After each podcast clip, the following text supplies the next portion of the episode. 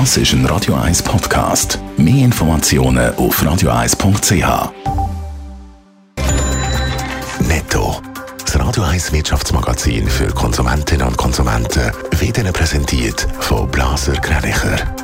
Wir beraten und unterstützen Sie bei der Bewertung und dem Verkauf von Ihrer Liegenschaft. blasergreinicher.ch 11 vor 9 Uhr, die Meldungen mit dem Dave Burkhardt. Zum Wochenstart dürfte es an verschiedenen Börsen zu Europa im tiefroten Bereich losgehen. So sieht IG zum Beispiel der deutsche DAX bei der Eröffnung über 3% im Minus. Aber auch die Schweizer Börse dürfte deutlich negativ loslegen. Da zeigen die vorbörslichen Zahlen von IG ein Minus von 1,8%. Grund für die schwachen Starts ist die Energiekrise. In der Schweiz sind die Preise für die Eigentumswohnungen das erste Mal seit Monaten leicht gesunken. Laut einer Medienmitteilung von ImmoScout24 sind die Angebotspreise für Eigentumswohnungen im August um 0,6 Prozent abgegangen. Bei den Einfamilienhäusern haben die Preise mit plus 0,1 Prozent praktisch stagniert. Zahl der Leerwohnungen in der Schweiz sinkt weiter. In der vergangenen Woche haben die ersten fünf Kantone die Leerwohnungsbestände für das Jahr veröffentlicht.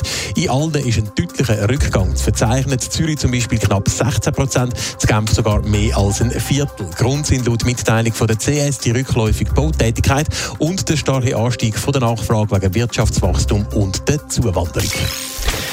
Die Energiepreise in der Schweiz die steigen und steigen. Und zwar äh, schon so stark, dass erste Unternehmen wegen der Rechnungen für ihren Energieverbrauch ihre Existenz bedroht sehen. Dave Burkhardt.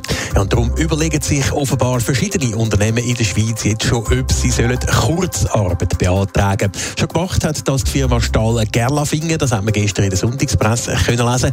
Stahlwerk das verbraucht pro Jahr etwa so viel Strom wie 70'000 Haushalte. Und der Chef rechnet, dass er allein im Oktober 45 Millionen Franken für die Energierechnung muss zahlen Und das ist eben existenzgefährdend, weil das so viel, wie er sonst in einem ganzen Jahr muss für den Strom ausgeben Darum hat Stahl Gerlafingen Vorsorge Kurzarbeit für Oktober bis Dezember beantragt. Und der Hans-Uli Bigler, Direktor vom Schweizerischen Gewerbeverband, er ist überzeugt, dass bald weitere Firmen dürften nachziehen Es ist auch in anderen Betrieben so, dass es energieintensiv ist. In der Druckerei braucht sehr viel Strom zum Drucken.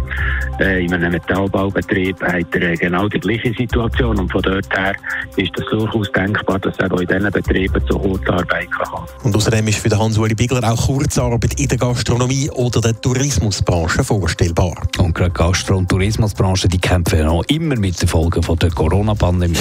Genau, die könnten jetzt dann quasi von zwei Krisen gleichzeitig betroffen sein. Der Gewerkschaftsbund der hat sich darum bereits im März dafür eingesetzt, dass es wie in der Pandemie leichtere Regeln für Kurzarbeit und auch Massnahmen zur Stärkung von der Kaufkraft soll geben.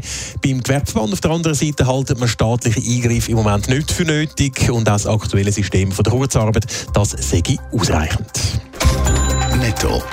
Radio 1 Wirtschaftsmagazin für Konsumentinnen und Konsumenten.